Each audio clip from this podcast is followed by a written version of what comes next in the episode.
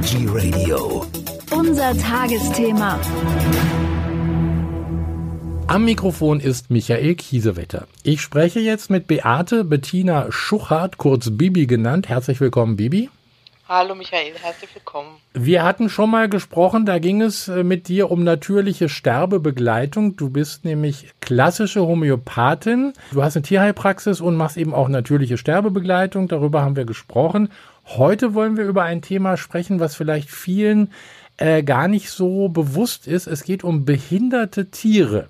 Genau. Ich habe äh, meinen ersten behinderten Hund, sage ich jetzt mal, habe ich in Irland gesehen. Der Hund hatte nur drei Beine. Da war ich irgendwie ganz erschrocken, als ich das das erste Mal gesehen habe. Aber der Hund, der machte jetzt nicht den Eindruck, als wenn es ihm irgendwie schlecht ging dabei. Nee, das ist ganz normal. Die Tiere nehmen es so, wie es kommt. Das merke ich halt auch immer wieder, wenn ich in der Praxis auch ganz viele unterschiedliche Tiere mit unterschiedlichen Behinderungen habe, wobei für mich das inzwischen schon ja super spannend ist, wo bestimmte Menschen, die das noch nie vorher gesehen haben, sagen, das Tier hat eine Behinderung, ist es für mich so normal. Also ein Tier, wo ein Bein fehlt oder wo ein Auge fehlt oder wo ein Ohr fehlt. Ich sehe das schon gar nicht mehr als Behinderung, weil mhm. ich natürlich das tagtäglich in der Praxis und privat auch habe. Ich kann das aber total nachvollziehen, dass es erstmal ein komisches Gefühl ist und wenn man dann aber sieht, wie die Tiere sich bewegen, gerade ein Hund oder auch eine Katze mit nur drei Beinen, wenn man hinschaut, und die bewegen sich schnell, merkt man das manchmal gar nicht. Also das kann ich mir jetzt auch, ich habe es ja auch selber gesehen, also das kann ich mir auch ganz gut vorstellen, also mit drei Beinen, dass das alles so in Ordnung ist. Was ich immer irgendwie ein bisschen, äh, also naja, ich sage jetzt mal einfach mal komisch finde, ist, äh, wenn ich da so einen Hund sehe, der jetzt hinten äh, gar keine Beine mehr hat, der, der wird dann in so einen Rollwagen irgendwie gesetzt, also ist ja, ich sage jetzt mal wie so eine Art Rollstuhl, äh, Rollwagen oder Transportwagen und das finde ich dann immer ein bisschen, also wie, wie geht der damit um? Hunde gehen damit ganz prima um. Die kann man mit so einem Rolli wunderbar unterstützen. Bei Katzen mh, hm, ist es eher nicht so angedacht, weil Katzen natürlich auch klettern. Mhm. Und mit dem Rolli können sie halt nicht klettern. Hunde klettern in der Regel nicht auf Bäume oder ähnliches. Und die Katzen kommen aber auch wunderbar damit zurecht. Also ich bin jedes Mal total fasziniert, wenn ich die beobachte, wie die das einfach hinkriegen. Auch die Hunde, wenn sie nicht im Rolli sind, kommen halt wunderbar klar. Man muss halt, ja, sag ich mal, ein paar Vorsichtsmaßnahmen treffen. Man muss eben immer schauen, dass sie sich nicht irgendwo was aufreißen. Man muss bestimmte Hygienevorschriften einhalten, was man ja im Normalfall auch macht. Man, sein, sein Tier, was jetzt nicht behindert ist, wird ja auch mal gebürstet oder wird auch geguckt, ob es irgendwo einen Kratzer hat oder eine Wunde hat oder so. Aber das ist wirklich, wirklich faszinierend, wie unglaublich unkompliziert Tiere sind, was das angeht. Egal, ob denen jetzt die Hinterbeine fehlen oder ob denen sogar Vorderbeine fehlen. Wenn man das jetzt so gesagt bekommt, kann man sich das erstmal gar nicht vorstellen. Wenn man es dann aber sieht, wie die Tiere sich wirklich bewegen, ja, kann man im Grunde genommen sinnbildlich nur noch mit offenem Mund daneben stehen und staunen. Und äh, Handicap ist ja jetzt auch, äh, machen wir uns nichts vor, keine Krankheit in dem Sinne, denn die Tiere, du hast ja auch gerade schon gesagt, die haben ja genauso viel Spaß am Leben wie alle anderen auch, ne? Ja, absolut. Also es ist eine Behinderung, die halt nicht sich verändert im Regelfall durch einen Unfall oder durch eine Krankheit oder ähm, es ist angeboren und die Tiere reflektieren nicht in dem Sinne, dass sie jetzt überlegen, oh, mir fehlt jetzt ein Arm oder oh, mir fehlt jetzt ein Bein in dem Sinne oder mir fehlt ein Auge, sondern das ist so und dann gucken die, wie kommen die damit klar. Mhm. Es ist wirklich, ich beobachte die Tiere und wir Menschen denken dann immer, oh je, jetzt habe ich nur noch ein Auge, jetzt kann ich dies oder das oder jenes nicht mehr. Oder jetzt fehlt mir ein Arm oder eine Hand, jetzt kann ich das oder das nicht mehr machen. Darüber denken die Tiere nicht nach, sondern die sagen, es ist so. Und dann gucken sie, ich möchte jetzt das und das machen, ich möchte auf einen Kratzbaum und dann beobachte ich meine und denke so, nun bin ich mal gespannt. Und dann geht das so schnell, das macht bei denen irgendwie Klick im Kopf und dann machen die das genauso, wie sie es vorher gemacht haben, mhm. nur eben auf eine etwas andere Art. Aber wenn die was wollen, dann, dann funktioniert es auch. Und wie gesagt, die überlegen halt nicht oder bedauern sich jetzt auch nicht. Ich denke, das ist, glaube ich, ein ganz wichtiger Punkt. Die bedauern sich nicht, sondern es ist so und dann gucken sie, wie kann ich es lösen. Also äh, ein großer Unterschied zum Menschen. Ja, absolut. Der Mensch steht sich manchmal dadurch natürlich so ein bisschen selbst im Weg. Mhm weil, wie gesagt, viele denken zu viel. Ne? Also die machen nicht, sondern die denken zu viel oder gehen von sich aus und reflektieren dann auf jemand anders, was man aber nicht machen kann. Ja. Ähm, ich sag mal, wo bekommt man denn eigentlich ein behindertes Tier her? Was passiert mit denen? Also wenn die geboren werden, äh, es gibt ja oftmals da äh, äh, Krankheiten, also mit denen sie zur Welt kommen. Was passiert mit den Tieren? Landen die im Tierheim oder werden die genauso aufgepäppelt oder werden die auch gleich getötet zum Beispiel?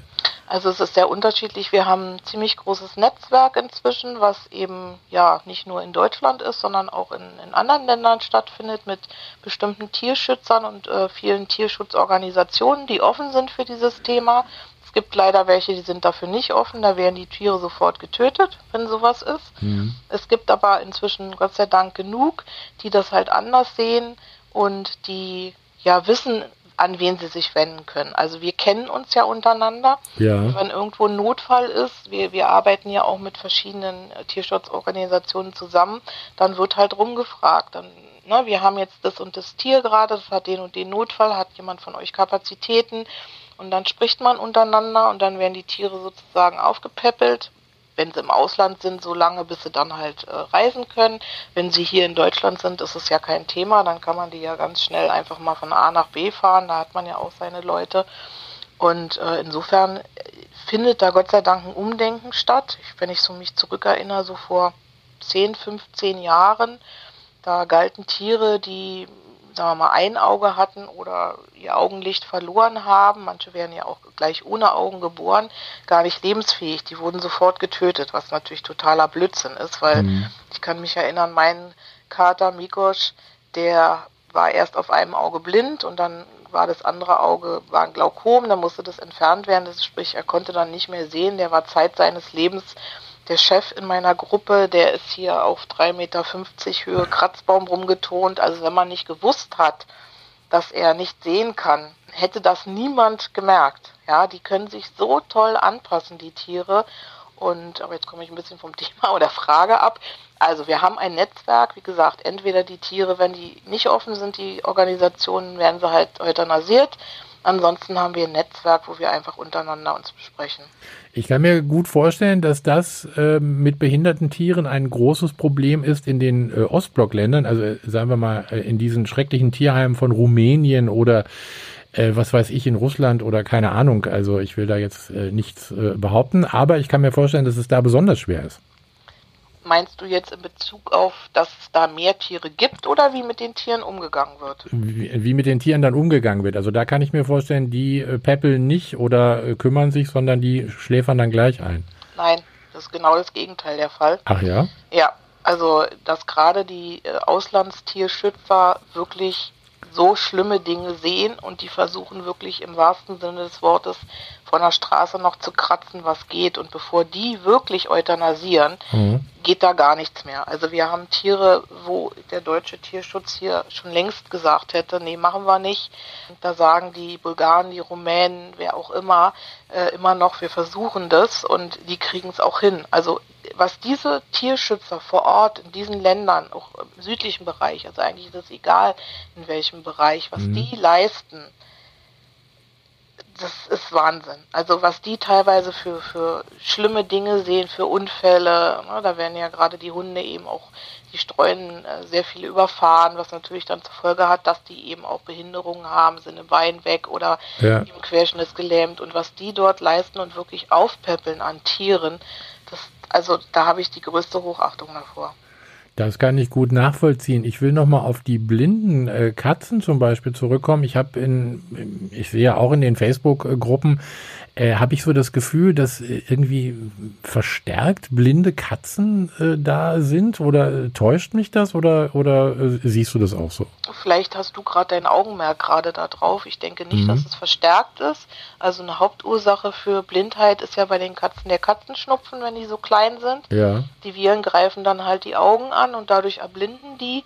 Es gibt eben auch angeborene ja, Anomalien, dass ein Auge fehlt, dass beide Augen fehlen, aber das Größte ist wirklich der Katzenschnupfen. Und nee, es gibt nicht mehr okay. als, als andere Behinderungen, sag ich mal. Also nee, kann ich eigentlich nicht feststellen. Und so eine blinde Katze haben wir ja gerade von, von deiner gehört, also kein Problem, äh, kann sich auch durchaus durchsetzen und 3,50 Meter hohe äh, Kletterbäume erreichen. Das ist wirklich so. Ich habe das damals beobachtet mhm. und habe gedacht, wenn ich wirklich, und jeder, der hier zu Besuch kommt, beziehungsweise kam mhm. ähm, und ihn damals gesehen hat, er lebt leider nicht mehr, der hat mich immer angeguckt, hat gesagt, wenn ich nicht sehen würde in seinem Gesicht, ich würde nicht glauben, dass der blind ist. Und es ist den Katzen so egal, weil die haben ja viel mehr Sinne als nur das Augenlicht und die gleichen das so wunderbar damit aus. Ich habe eine Kundin, die hat eine blinde Katze und die ist wirklich blind, weil die hat keine Augen. Ja. Ähm, die hat einen vernetzten Balkon und diese Katze schafft das, auf dem vernetzten Balkon, blind wie sie ist, Vögel zu fangen. Ach was. Wenn ich es nicht mit eigenen Augen gesehen hätte, mhm. ich hätte, also ich habe es der Kunde natürlich geglaubt, aber ne, sagt man ja immer so schon, dann hätte ich es nicht geglaubt. Ja. Also die nimmt mit ihren Ohren, nimmt die so feinste Geräusche wahr mit den, mit den Barthaaren, also die hat so ein ein, ein, ein, eine Sinnesveränderung dadurch. Und da könnte ich jetzt ganz viele Geschichten von erzählen. Also das Augenlicht zu verlieren, das ist für eine Katze das wenigst problematischste. Auch wenn es sich für uns natürlich jetzt ganz schlimm anfühlt, wenn ja. wir überlegen, wir würden jetzt unser Augenlicht verlieren. Aber wir sind halt auch keine Katze. Wir haben halt auch einfach eine andere Art, mit unseren Sinnen umzugehen. Also wenn ich jetzt nicht mehr gucken könnte, äh, ich sag mal dann, also zum einen könnte ich dann keine Texte mehr lesen, zum anderen würde ich wahrscheinlich in der Wohnung über alles Mögliche stolpern, was da rumliegt. Absolut, absolut. Ja. Ist bei den Katzen aber überhaupt nicht. Also man sollte natürlich nicht jede Woche fünfmal umräumen, ist klar, weil die sich das ja auch einprägen. Ja. Aber wenn die sich das eingeprägt haben, dann merkt man das überhaupt nicht. Wie gesagt, die spielen mit der Angel, die springen hoch. Wirklich, der, der, der Mikosch, der saß oben auf dem Kratzbaum, ich habe Blut und Wasser, ich schwitze unten, habe gesagt, was machst du da oben? Mhm. Und dann kam er ganz normal wieder runter. Der hat irgendwie total gerne am Esstisch, wenn wir Abendbrot gegessen haben, auf der Lehne der Stühle gesessen, die ja nun auch sehr dünn sind. Also man hat es ihm nicht angemerkt. Und den ganzen anderen Behinderten bzw. blinden Katzen merkt man das auch nicht an. Das ist das, was ich vorhin sagte. Das ist so faszinierend, wie Tiere mit so etwas umgehen. Äh, das habe ich auch schon öfter gehört. Also wenn sich das Tier, also das blinde Tier jetzt in dem Falle, an seine Umgebung gewöhnt hat, also wenn die erstmal wissen, wo alles steht oder so, dann ist das auch überhaupt kein Problem mehr. Nö. Wie gesagt, man merkt es einfach überhaupt nicht. Vielleicht noch ein kleiner ja. Zusatz von mir. Ich habe einige Kunden auch in der Behandlung, da wissen die gar nicht, dass ihre Katzen blind sind. Okay. Also na, ich habe es dann gemerkt im Hausbesuch irgendwie an bestimmten Dingen. Ich gucke natürlich anders und ich sehe das Tier ja nicht jeden Tag. Wenn jemand mit seinem Tier zusammenlebt, sieht das jeden Tag. Mhm. Und es ist manchmal ein schleichender Prozess, gerade bei älteren Katzen, die dann erblinden können aufgrund verschiedener Ursachen. Dann merken die Leute das gar nicht. Ich schaue natürlich anders, mit einem anderen Blick hin. Und es ist eben öfter schon gewesen, dass ich die Leute wirklich darauf aufmerksam gemacht habe und gesagt habe, wisst ihr eigentlich, dass eure Tiere blind sind? Und dann gucken die mich immer total entsetzt an. Wie, was? Nee. Und da sage ich, ja, schaut mal, wir machen mal ein paar Tests und dann ne, zeige ich was. Und dann sagen die, ich hätte im Leben das nie gedacht. Und dann sage ich ja. Und daran sieht man einfach, wie wunderbar die das umsetzen können. Hast du einen Tipp für die, äh, die jetzt sagen, also ich würde mich auch interessieren für ein behindertes Tier, für ein Tier mit Handicap, äh, worauf sollte man da achten? Man sollte am Anfang natürlich erstmal was nehmen, wo die Behinderung, sagen wir mal, nicht so groß ist. Also ich würde als Anhänger natürlich nicht gleich ein Tier nehmen, was querschnittsgelähmt ist, was mhm. ich windeln muss, was vielleicht Unterstützung braucht beim Kot- und Urinabsatz, weil das ist eine Sache, da bindet man sich, man muss eben sehr zuverlässig sein, man muss wissen, auf was man sich einlässt, man muss eben gucken, man muss die auch teilweise baden, die Tiere, man muss eben schauen, dass da keine Entzündung kommt. Also ich würde einfach erstmal schauen, was Einfaches zu nehmen. Also zum Beispiel, ja, ein Tier, wo ein Bein fehlt, das ja. ist überhaupt kein Problem. Oder wo, wie gesagt, die Ohren weg sind oder wo ein Auge fehlt oder so. Das, das merkt man im normalen Alltag, im normalen Zusammenleben mit einem Tier, merkt man das gar nicht.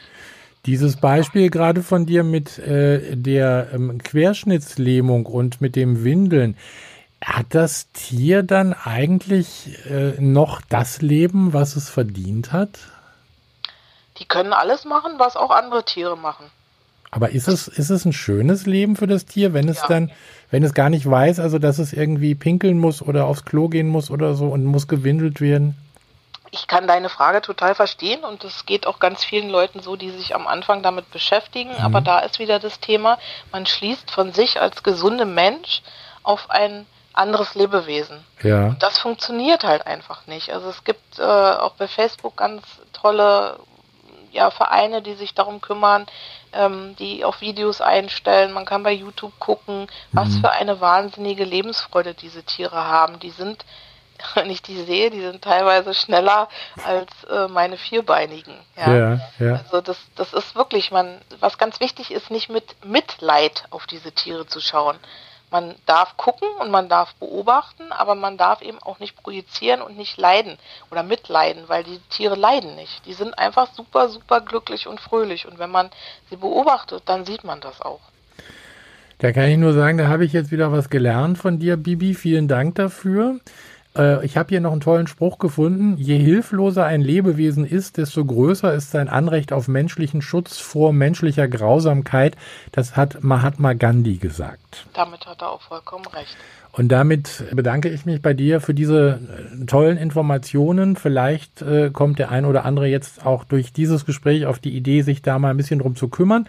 Kann sich ja eventuell auch an dich wenden, gehe ich mal von aus. Du hast sehr, ja da, ne, du hast ja auch Kontakte wenn einer irgendwie eine Frage hat dazu oder äh, äh, wendet er sich einfach an dich und äh, vielleicht kannst du da auch was empfehlen. Genau, das ist ja auch privat und beruflich mein Spezialgebiet und ich danke dir ganz, ganz herzlich, dass diese Tiere eine Lobby bekommen haben durch dieses Interview, weil sie haben es einfach so sehr verdient, auch zu leben und geliebt zu werden. Und ich habe das auch sehr, sehr gerne gemacht. Vielen Dank. Ich danke dir ganz herzlich.